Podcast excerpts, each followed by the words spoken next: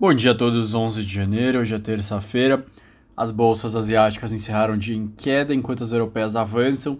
Lembrando que o principal ponto de destaque de acompanhamento dos investidores é o discurso do presidente do Fed, o Jerome Powell. Ele vai se pronunciar depois de toda a repercussão da ata da, divulgada na última semana. Então, tem aqueles que acham que ele vai colocar mais certeza numa possibilidade alta de ma em março, outros que ele pode suavizar um pouco, diminuir a pressão para essa alta. Enfim, isso vai mexer os mercados, então é importante acompanhar no dia de hoje. O dólar se desvaloriza contra as principais moedas emergentes.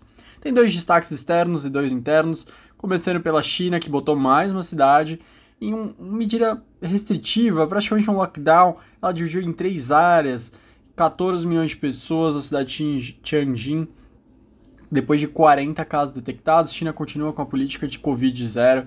Isso é importante, isso é relevante para os mercados, porque a gente sabe que China colocando várias cidades nesse sistema pode afetar o suprimento, a cadeia de produção, pode afetar o fornecimento de matérias-primas, de produtos para outras partes do mundo, que gera inflação e que também, claro, gera falta dos produtos.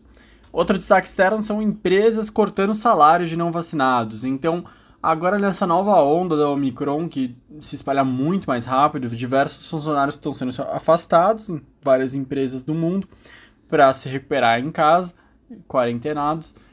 E as empresas estão adotando uma abordagem diferente, elas não estão pagando salário integral, elas estão cortando aqueles que não se vacinaram, elas entendem que foi uma decisão deles. Então a gente tem empresas como a gigante IKEA, de imóveis, a gente tem empresas do setor de concessionário de água e esgoto do Reino Unido, a Access Water, também tem administradora de supermercados, enfim.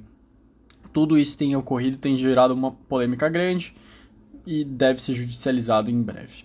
Aqui no Brasil, o Ministério da Saúde concluiu que o autoteste para Covid-19 é uma ferramenta importante de apoio e pediu, e vai pedir à Anvisa, que avalie o tema. Atualmente, ao contrário de, de outros países, o Brasil não é permitido a venda de testes para ser feito em casa, apenas as farmácias podem realizar o procedimento. Com a sensibilidade considerada alta, o exame é feito com coleta de material no nariz, por cotonete ou com saliva.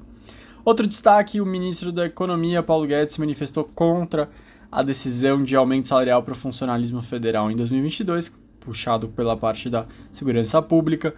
O ministro defendeu diante do presidente que isso poderia fazer um efeito dominó com que outros setores pedissem reajustes, perdão, e provocassem greves em vários setores. Por sua vez, os agentes federais, rodoviários que tinham a promessa de aumento do presidente já fala, falam em traição e que podem eles mesmos fazerem greves caso não tenham o que foi prometido. Eu me despeço de vocês, mas lembrando, acompanhem o discurso do Jerome Powell e acompanhem logo mais às 9 horas da manhã o IBGE apresentando o IPCA de dezembro de 2021 mediana do broadcast está em 0,65 na margem e 10% no ano, depois de 0,95 de novembro. Então, um ótimo dia a todos e até amanhã.